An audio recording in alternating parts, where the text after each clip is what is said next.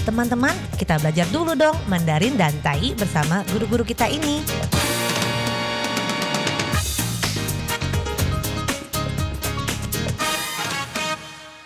Apa kabar? Tadjahao, saya Maria Sukamto. Tadjahao, saya Ronald. Tageho, apa kabar? Selamat berjumpa bersama kami berdua dalam kelas belajar bahasa Mandarin Tai, yaitu bahasa Taiwan, Taiyu, dan juga bahasa Indonesia. 在这里呢，您也可以跟着一起学习印尼语哦，不会没有关系，跟着我们先学习发音。Dan kalau Anda belum pernah mempelajari Mandarin maupun Tai, tidak mengapa.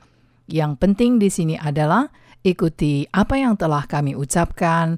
Anda pelajari dulu pengucapannya, pelafalannya. Sebab pengucapan pelafalan yang tepat akan mempercepat Anda menguasai bahasa asing apapun. 先学会这个发音呢，是一个非常好的开始学习任何的外语。 好，现在我们赶快开始吧。Mari segera kita mulai.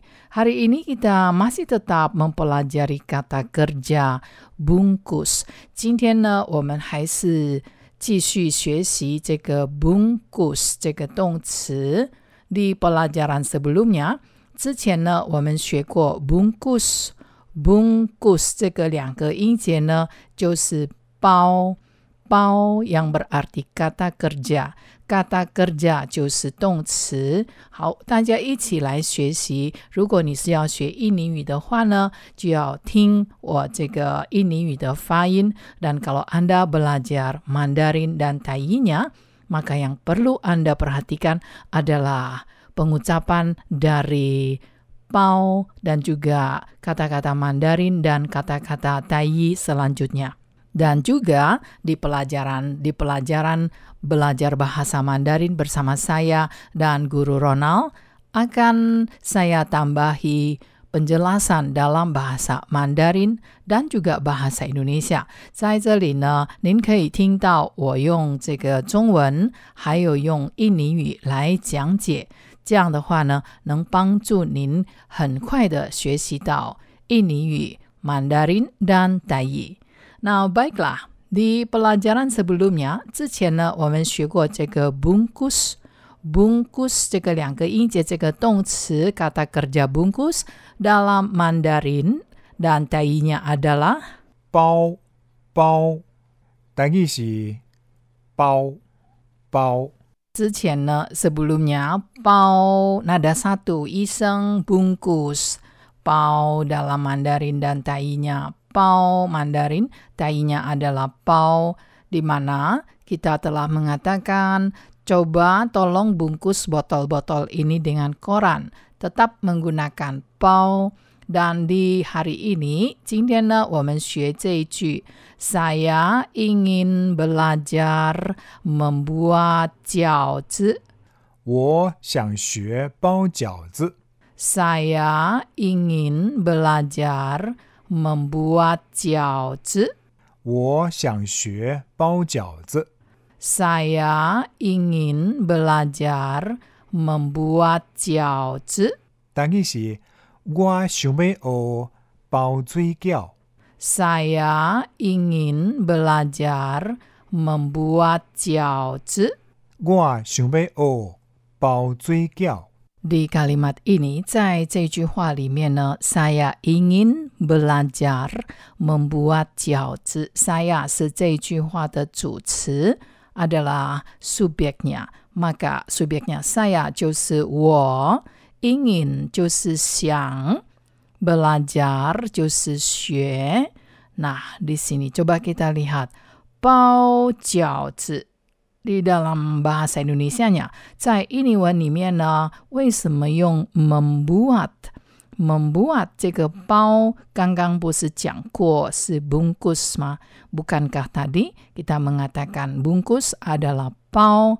呀，在印尼文里面呢，我们可以用 membuat 做这个动词，所以呢。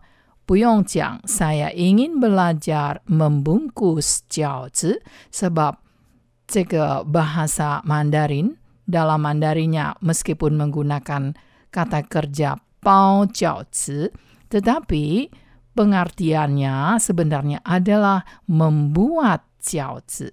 Jadi walaupun dalam kata kerjanya menggunakan kata 包，虽然是用这个 bungkus 包的意思呢，但是在印尼文里面呢，是用它的习惯用法，就是用 membuat， 就像英文的这个 making 饺子，to make 饺子，而不是用 wrap 饺子，用这个英文 to wrap 就是包起来的意思，这样子的逻辑思考。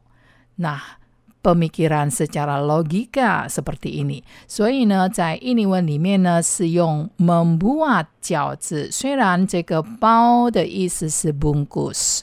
Sampai di sini semoga Anda sudah mengerti. Dan maka bolehkah saya dalam kalimat Mandarinya menggunakan 做 boleh juga.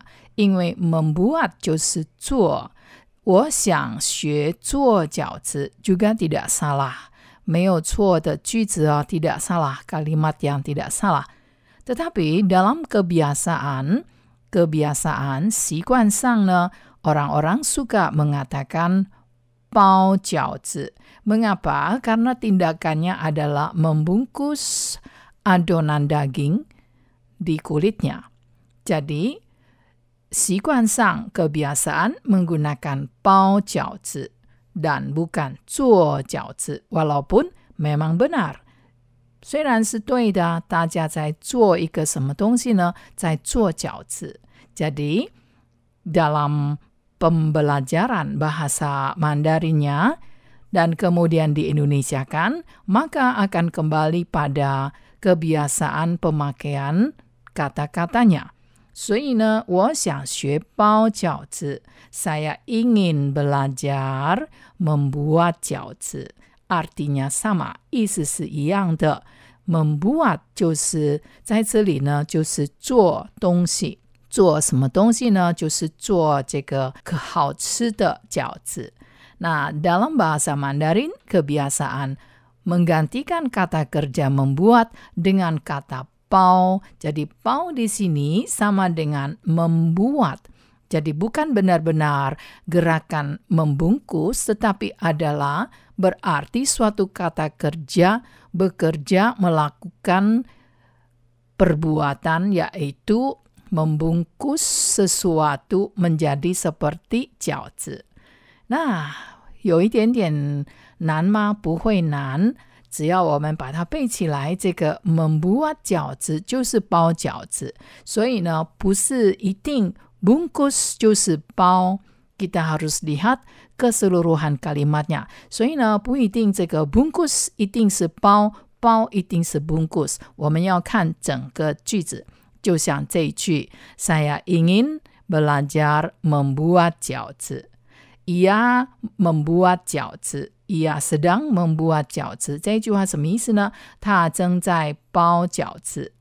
那习惯上呢，kebiasaannya akan menggunakan kata 包饺子，bukan 做饺子。walaupun artinya sama，虽然是一样啊，就是做什么呢？他在做好多好多的饺子。那 kebiasaannya dalam Mandarin menggunakan kata 包 menggantikan arti 做 membuat。可是，在印尼文里面呢，我们就习惯用 membuat，因为它在 to make 饺子， 不是用像英文这个 bungkus wrap to wrap wrapping a card 就是包一个 card 就是什么呢？就是礼物。但是包饺子呢，就是 membuat 饺子，不是把它包起来的意思。希望大家清楚了。Dan kita akan jumpa lagi di lain kesempatan。我们下次见。好，我们下次见喽，三百 jumpa。